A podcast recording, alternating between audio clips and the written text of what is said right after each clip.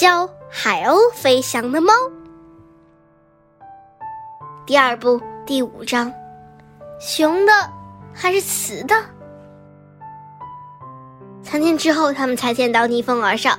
它是一只海洋之猫，一只不折不扣的海洋之猫。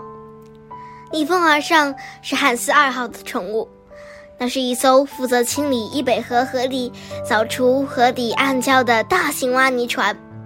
汉斯二号的乘务人员对逆风而上非常器重，在清理河底的艰苦劳作中，大伙儿更是将这只身披蜜色毛皮。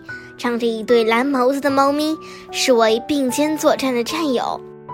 每逢雨季来临，他们会给它套上一件为它量身定做的黄漆布雨衣，跟他们自己穿的雨衣几乎一个样。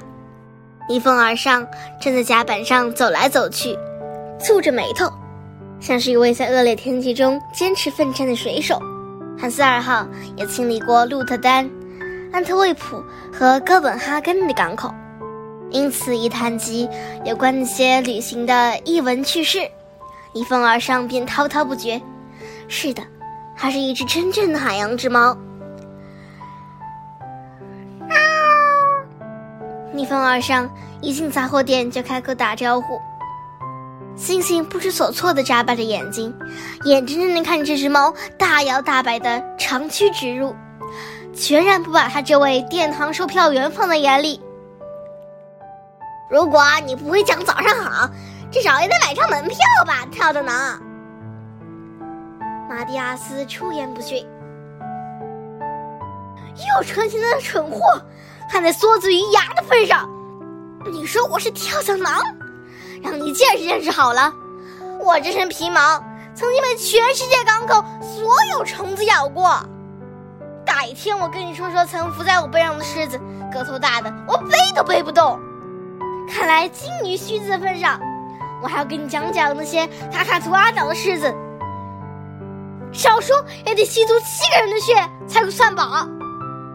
看在鲨鱼鳍的份上，快起毛，猴子，别挡我的风！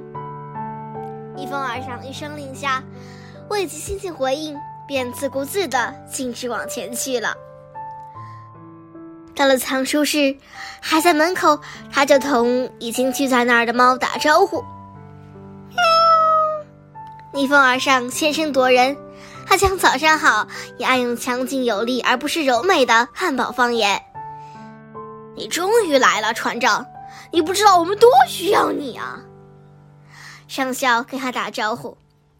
他们忙不迭地向他讲述了海鸥的故事，以及索尔巴斯是如何许下诺言的。并一再重申这些诺言关系到每一只猫。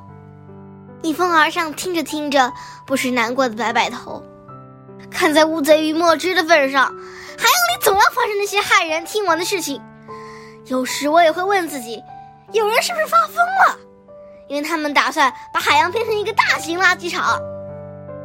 我刚从易北河入海口输进河泥回来。简直难以想象，潮起潮落的垃圾究竟有多少。看在乌龟壳的份上，我们挖出了成桶成桶的杀虫剂，轮胎一吨接一吨的塑料瓶，都是人们丢弃在沙滩上的。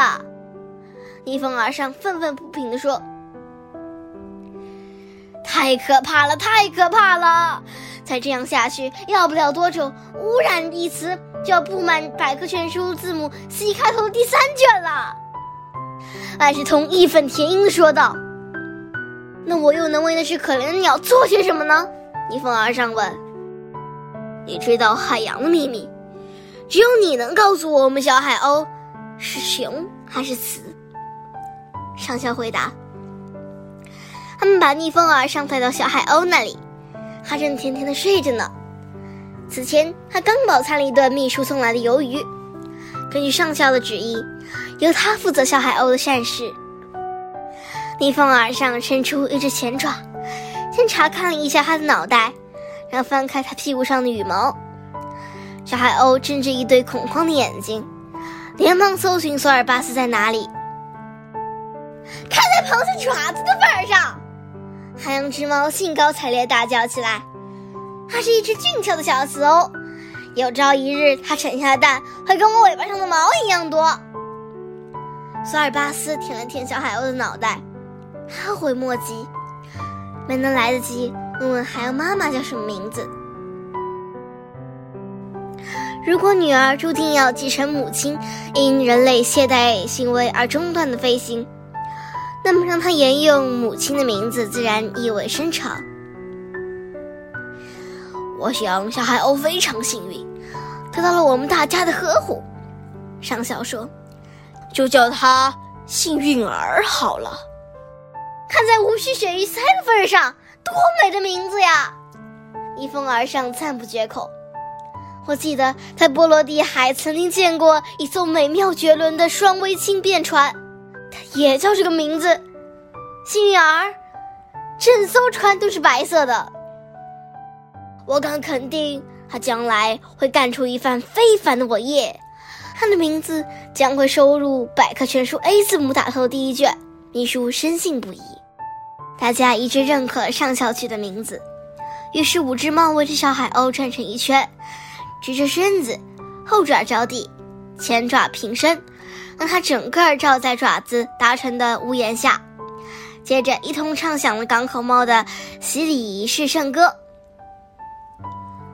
我们向您问好，幸运儿，你是猫的好朋友。嗷嗷嗷！逆风而上也扯着嗓门幸福大叫起来。